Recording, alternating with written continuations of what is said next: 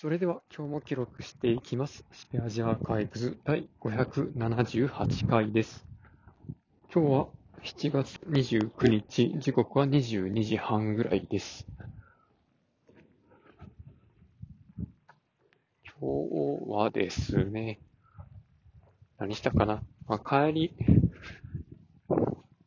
まあ、会社から取締りと一緒に帰って、社内のいろいろ喋りながら、まあ、割とプライベートな話もしつつ、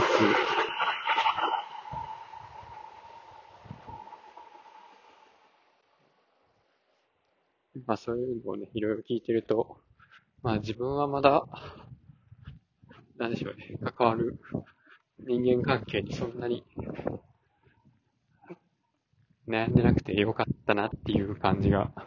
ちょっとしましたね、いろいろと。そう結構ね、まあ仕事はしんどいってしんどいんですけど、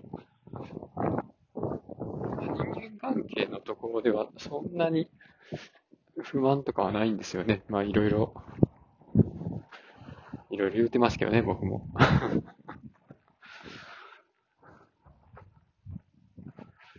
ん で、まあそうですね、他、他なんかやったかな、今日。いろいろやってるんですけど、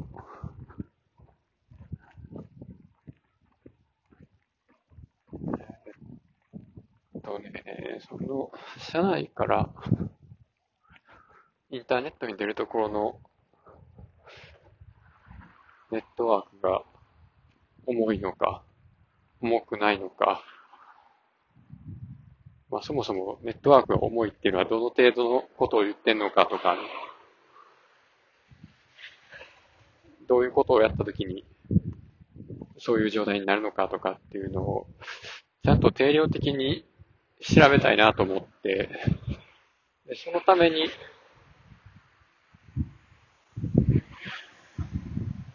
社内のネットワークの中で流れてる通信のパケットの量を調査しようと思って、で、ちょうど余ってるサーバーに、本社から外に出ていく時に使っているルーターが、えー紐づいているポートの中身をミラーリングして、そこのパケットをワイヤーシャークで取得するっていうのをやろうとしてるんですけど、なんかあれですね、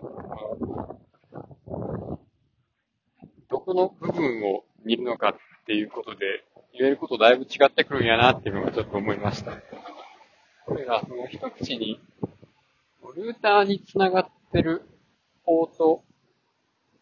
の中のパケットを見たところで、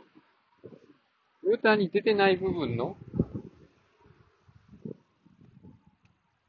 そのスイッチで分けてる VLAN 同士でのパケットとかは入ってこないので、なんつうかな。例えば、まあ、このフロアからウェブ会議してて、で、そのタイミングで同じフロアの人が、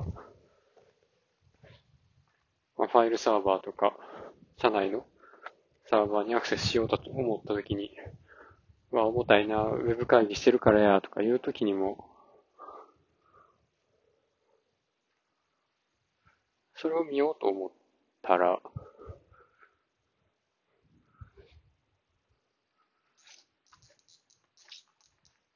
そのルーターの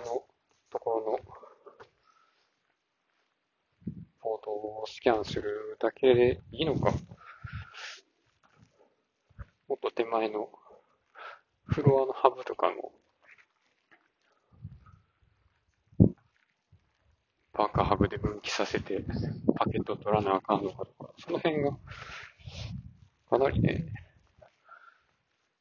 初心者なもので、これからいろいろ試しながら、ネットワークを分けながら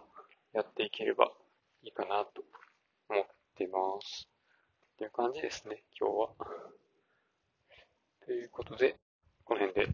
終わります。ありがとうございました。